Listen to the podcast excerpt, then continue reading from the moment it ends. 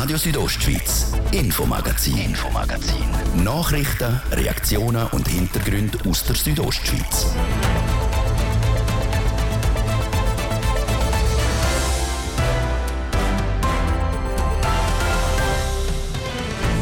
Wegen ärgerlichen Vorfällen geben die Betreiber der Bergstation Pischa in Davos kein Wintersportgerät an jüdische Gäste raus. Das schreibt ein Aushang dort. Das kommt auch überhaupt nicht gut an, auch beim Schweizerischen Israelitischen Gemeindebund. Es ist das erste Mal, wo mir bekannt wird, dass eine Dienstleistung explizit jüdischen Leuten untersagt werden und das hat eine komplett neue Dimension. Das ist ziemlich eskaliert. Sagt Jonathan Kreutner, Generalsekretär vom SIG. Und mit Hilfe von KI hat der Standespräsident Franz Sepp Galori die Februarsession vom Grossen Rat eröffnet. Und so hat er plötzlich flüssend Spanisch kennen. Gracias a la IA, eso ha cambiado. Actualmente estás escuchando hablar a mi avatar digital. Wie der Standespräsident zum Beispiel auf Hebräisch stöhnt, gibt es in dieser Sendung. Mein Name ist Dies Fritschi. Ich wünsche einen schönen Abend. Schlitten, Airbags, Ski und Schneeschuhe. Das vermietet das Restaurant Bischa in Davos nicht mehr an jüdische Gäste. Das sorgt heute schweizweit für Schlagzeilen. Die Empörung ist gross und mittlerweile ist ja die Polizei eingeschaltet. Jasmin Schneider. Das Davoser Bergrestaurant Bischa vermietet kein Schneesportgerät mehr an jüdische Gäste. Das hat das Restaurant mit einem Schreiben auf Hebräisch mitteilt und im Dorf aufgehängt. Nachdem ein jüdischer Zürcher Gemeinderat das Schreiben in den sozialen Netzwerken geteilt hat, ist es losgegangen. Sämtliche Medien aus der Schweiz haben darüber berichtet. Beim Schweizerischen Israelitischen Gemeindebund ist man schockiert. Der Generalsekretär Jonathan Kreuter ist aktuell selber in Davos in der Ferien und findet klare Worte ganz klar diskriminierend. Also man tut das, vielleicht das Verhalten von Einzelnen pauschal eine ganze Religionsgemeinschaft dafür verantwortlich machen und man tut sie eigentlich mit Eigenschaften betiteln, die rassistisch sind. Und man stellt sich mal vor, nur weil man jüdisch ist, kann man in der Pischa oben keinen Schlitten mehr mieten. Für eine Stellungnahme war das Restaurant Bischa nicht erreichbar.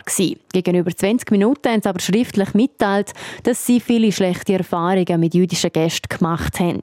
Wir wollen den täglichen Ärger nicht mehr und machen darum von unserem Recht Gebrauch, zu entscheiden, wer unser Eigentum mieten kann und wer nicht.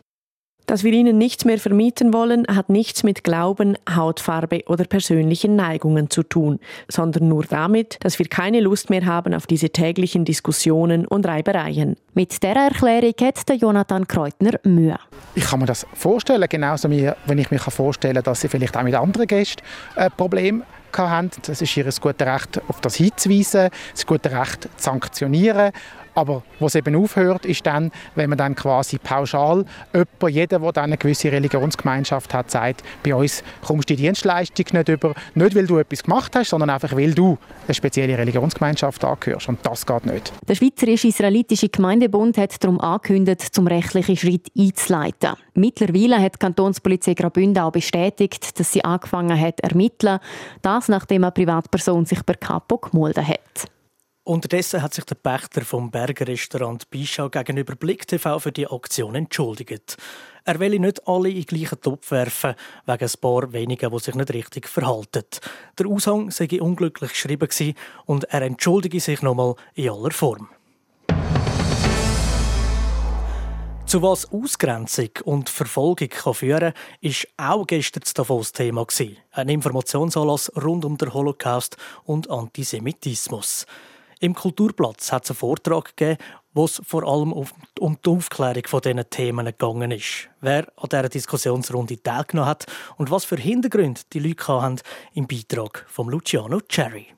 Die evangelische Kirchgemeinde hat zusammen mit dem Kulturplatz Davos eine Infoveranstaltung organisiert. Die Aufklärung über den Antisemitismus und den Holocaust sind im Vordergrund gestanden.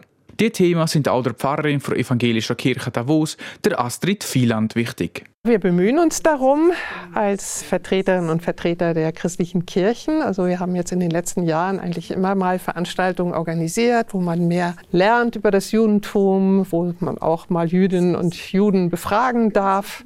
Das finde ich sehr gut, solche Möglichkeiten zu schaffen. Ich glaube, je mehr man weiß, desto besser ist man gefeit auch gegen Vorteile und Missverständnisse. Auch in Davos war jemand dabei, der aus erster Hand über den Holocaust berichten konnte.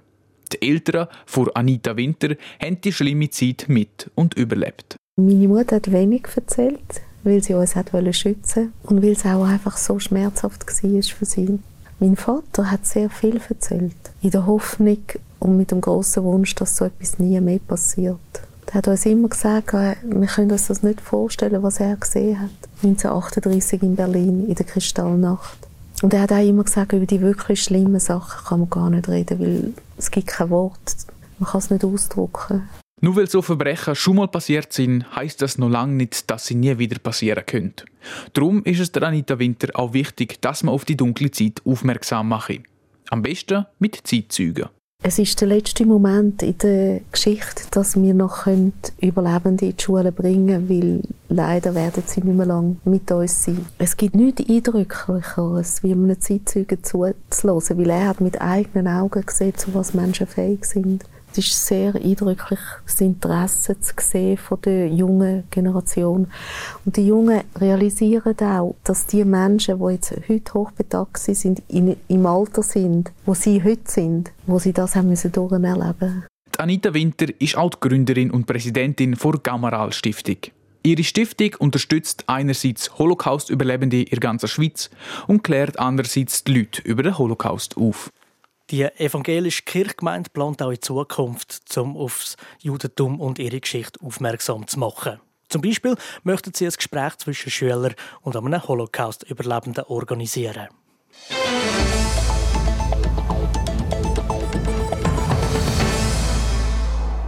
Am 3. März wählt Landquart einen neuen Gemeindepräsident.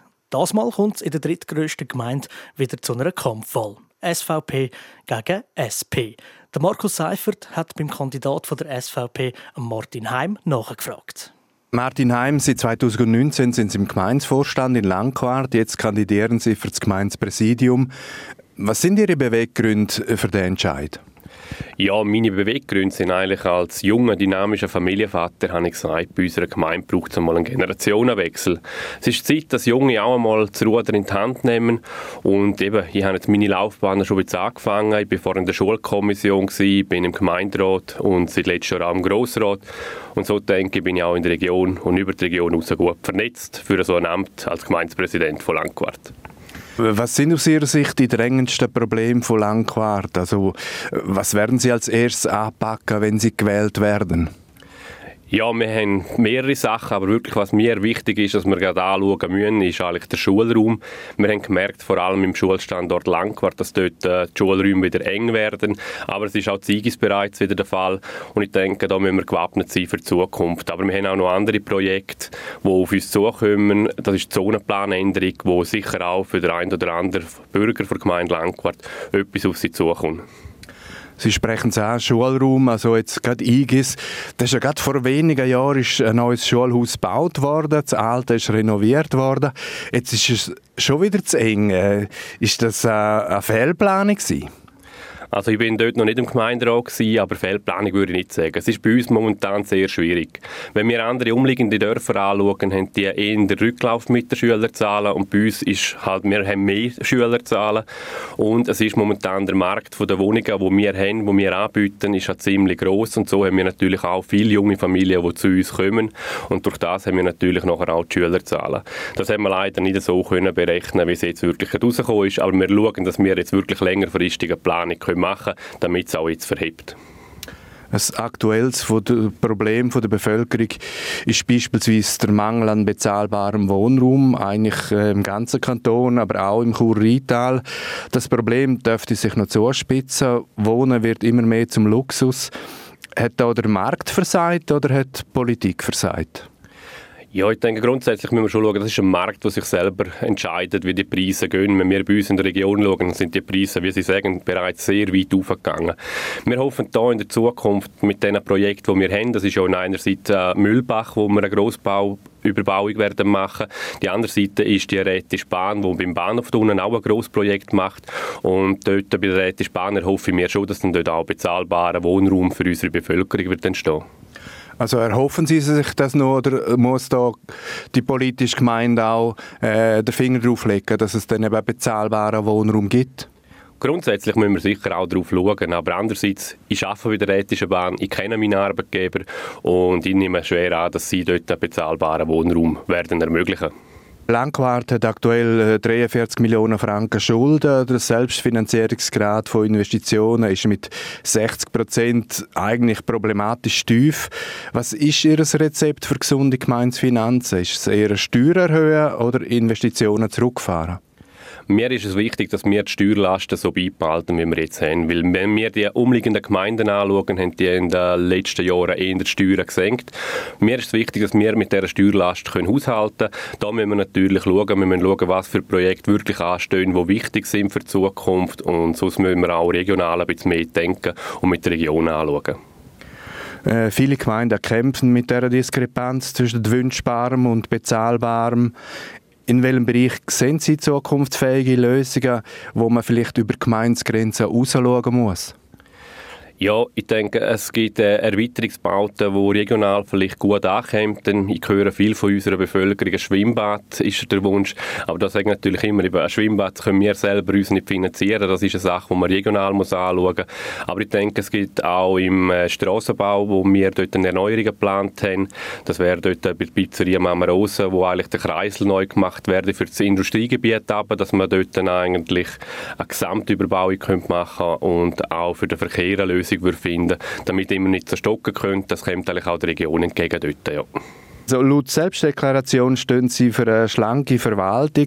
In den letzten Jahren hat aber die Gemeinde Langquart eher zusätzliche Stellenprozent geschaffen. Sind das Entscheidungen, die Sie mitgetragen haben als Gemeindevorstand? Zu gewissen Teilen habe ich die Entscheidung auch mitgetragen, das ist richtig. Aber wir müssen natürlich klar schauen, in den letzten Jahrzehnten haben wir eigentlich nie eine grosse Erhöhung gehabt bei unseren Leuten. Und wir haben auch eine Studie gemacht, wo wir einfach mal wirklich die ganze Gemeinde angeschaut haben, wo fehlen Ressourcen, wo fehlen die Leute. Und da haben wir einfach klar gesehen, mit der Größe, wo wir sind, wir sind nicht mehr bei 5000 Einwohnern, was wir auch noch dazu mal vielleicht gewesen sind. Wir haben bald 10.000 Einwohner und dann ist auch Zeit natürlich, dass man das eine oder eine andere Position muss aufstocken muss, das gar nicht möglich ist, um so so eigentlich schaffen wir. Am 3. März kommt es jetzt zu einer Kampfwahl gegen den SP-Kandidat Andreas Töni. Was können Sie besser als Andreas Töni? Ich sage immer, es ist schwer zu sagen, was man besser kann als ein Mitbewerber. Und ich sage einfach, die Bevölkerung muss selber entscheiden, was sie wollen für die Zukunft. Ich sage einfach, es ist Zeit für jemanden Jungs, dynamisch. Ich bin aktiv in der Politik momentan vernetzt und das in der Region auch als Grossrat. Und darum denke ich, das ist wichtig in einem Amt als Gemeindepräsident von Langquart, dass man gut vernetzt ist, dass man im Grossrat tätig ist, dass man mitentscheiden kann, was für Langquart in Zukunft passiert. Am 3. März wird entschieden. Ähm, sie kriegen aber keine Unterstützung von anderen Parteien. Also beispielsweise Mitte unterstützt Andreas Töni. Sind Sie enttäuscht, dass Sie keine mehr Unterstützung haben? Ja, enttäuscht. Eben, ich sage grundsätzlich, die anderen Parteien müssen selber wissen, welchen Weg dass sie gehen wollen. Diesen Weg können wir, können wir nicht mitentscheiden. Ich bin froh, dass meine Partei, die SVP, klar hinter mir steht. Das merke ich nicht nur in, der, in Langquart, sondern auch in der Region und über die Region raus. Und ich denke, wichtig für mich ist, ich weiß, welchen Weg dass ich gehen will. Ich weiß, dass die Bevölkerung viel auch hinter mir stehen. Und darum sage ich, am 3. März wird entschieden, was die Bevölkerung schlussendlich will. Der Martin Heim war das im Gespräch mit Markus Seifert. Der Kandidat von der SP, der Andreas Töni, kommt morgen an dieser Stelle zu Wort. Jetzt etwas in eigener Sache. Vor einem Monat, am 11. Jänner, hat das Bundesamt für Kommunikation entschieden, dass nicht das Radio Südostschweiz Konzession für die nächsten zehn Jahre überkommt, sondern das neu gegründete Radio Alpin vom Radiopionier Roger Schawinski und dem Bündner Unternehmer Stefan Bühler.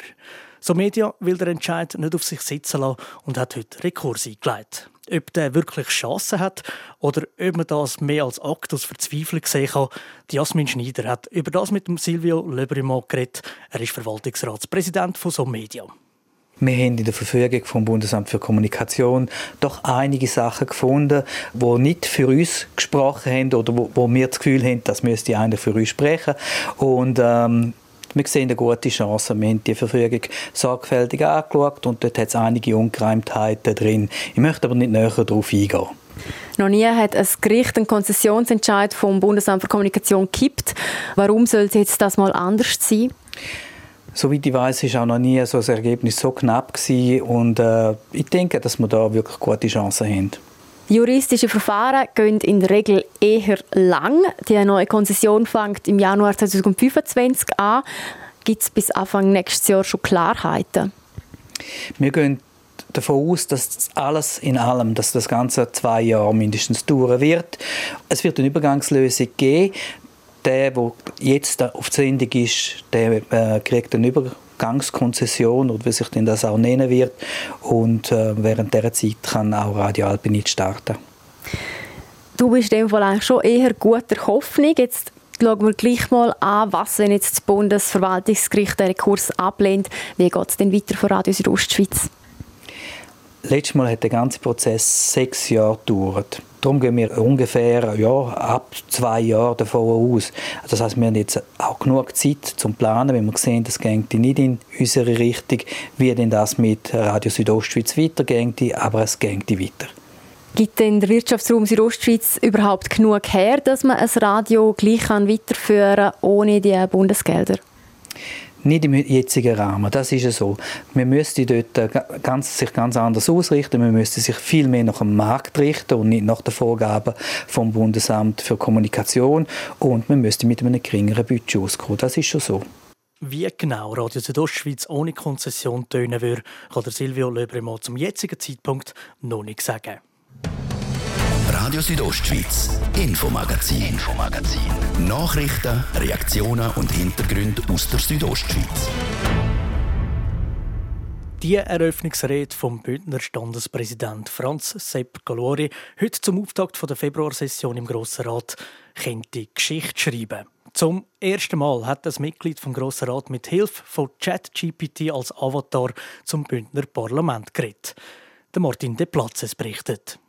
Der Franz Sepp Galori, er wollte aufzeigen, was künstliche Intelligenz schon leistet. Es kann Text rauslassen, wo nicht mehr auffällt, dass die nicht von dem Mensch geschrieben und auch geredet worden sind. Mit Hilfe der KI ist der Standespräsident heute in seiner Eröffnungsansprache zum Sprachgenie mutiert. Bild und Ton sind im Parlament wie echt übergekommen. Das Bild können wir am Radio nicht zeigen, aber die Töne. Als erstes die deutsche Version. Ich konnte selbst von der künstlichen Intelligenz enorm profitieren, denn mittlerweile spreche ich 25 Sprachen fließend.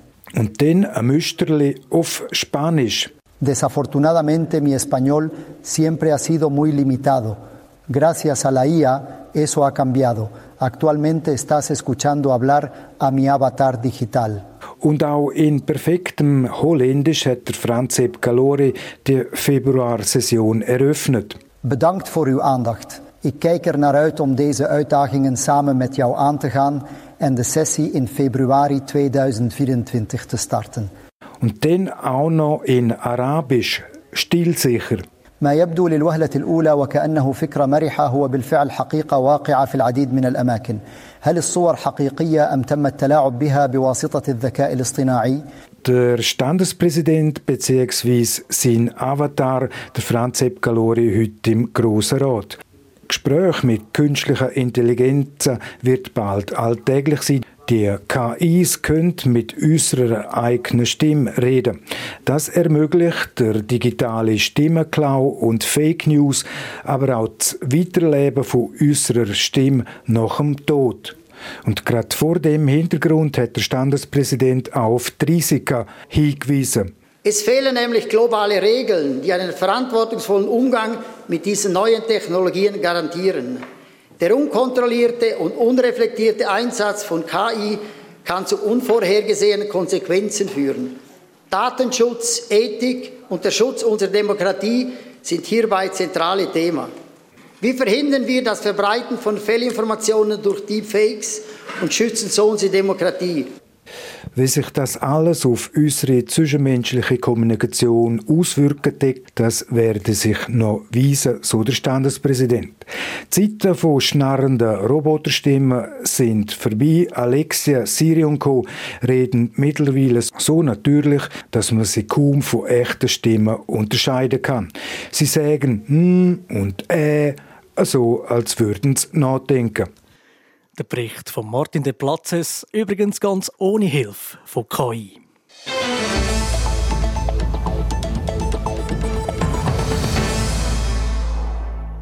Gemeinde Davos will das Ortszentrum Davos Dorf neu gestalten. Unter anderem soll der Bahnhof verschoben werden.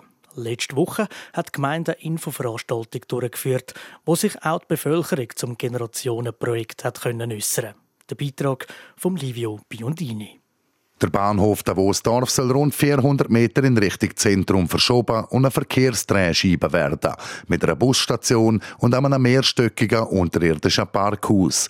Das Parkhaus wird mit dem neuen Quartier verbunden, wo vom angrenzenden Parsent-Parkplatz entstehen soll. Wie es überhaupt zu dem Gedanken gekommen ist, weiss der Davoser Landamann, der Philipp Wilhelm. Ja, man hat vor mehreren Jahren gewusst, dass der RHB Sven wird müssen ihren bestehenden Bahnhof sanieren wegen dem Behindertengleichstellungsgesetz. Und damals hat man sich die Frage gestellt, ist denn der Bahnhof überhaupt am richtigen Ort und wäre es nicht eine Möglichkeit, die Verkehrsflüsse neu zu ordnen im Bereich vom Bahnhof Dorf? Das ist doch sehr, sehr wichtiger Ort. Dort sind eigentlich unsere grössten Engpässe heute in der Mobilität und mit dem Projekt können wir die ganz, ganz weitläufig vermindern. Das Behindertengleichstellungsgesetz ist am 1. Januar 2004 in Kraft treten. Es verlangt, dass unter anderem Bahnhöfe und Bushaltestellen auch für beeinträchtigte Personen zugänglich sein müssen. Im Kanton Graubünden ist das Gesetz bei weitem noch nicht überall umgesetzt worden. Das trotz 20 Jahren Zeit. Verschlafen hat man das in Davos aber schon nicht. Ich glaube, es ist ein bisschen so, dass wenn man eben an guten, zukunftsträchtigen Projekt schafft, wo aber halt ein Moment dauert, bis man sie umgesetzt hat, dass man dann da auch entsprechende Übergangsfristen hat, respektive man dann eben auch kann mit äh, sagen wir, temporären äh, Massnahmen eben sich auch behelfen, dass man dann doch diesen Anforderungen kann gerecht werden kann. Aber das ist dann auch wiederum das Thema von der Rätischen Bahn. Jetzt hat Gemeinde wo die Bevölkerung informiert über das Generationenprojekt. Rund 250 Personen haben den Weg in die Aula vor der Davoser Mittelschule gefunden.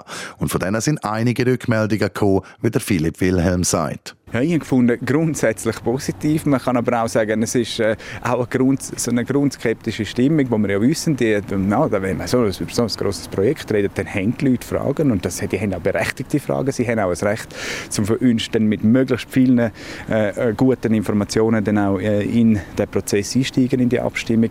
Ich, ich habe ein paar Rückmeldungen von Leuten, die gesagt haben, ich bin mit einer größeren Skepsis gekommen, als was ich jetzt gehe. Äh, aber es hat natürlich schon auch noch Fragen, die offen sind. Das ist aber auch klar bei so einem grossen Projekt. Darum ist es auch wichtig, die Bevölkerung laufend über die Fortschritte zu informieren. Die nächsten Schritte im Verfahren sind auch schon klar. Es wird jetzt eine Nutzungsplanung erarbeitet. Die tut man dann auch noch mal mit dem Kanton vorprüfen. Das hat schon mal stattgefunden, weil es aber doch die eine oder andere Veränderung gegeben hat. Gibt es noch mal eine verkürzte Vorprüfung. Nachher geht das dann auch in eine öffentliche Mitwirkung. Das heißt, der Foserinnen und der Foser können dann auch schriftlich Stellung nehmen zu dem Projekt, können sich dort dann auch noch mal äußern. Und nachdem ging es dann ins Parlament und in die Volksabstimmung.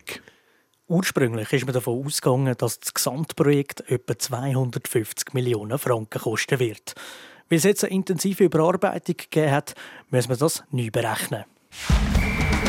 Sport. Chur Unihockey hat ein bitteres Wochenende hinter sich. Der Traum der Playoffs ist platzt. Sie verlieren gegen Könitz mit 3 zu 4. Jasmin Schneider. Und die Niederlage tut weh, so der Captain von Chur, der Daniel Sesulka.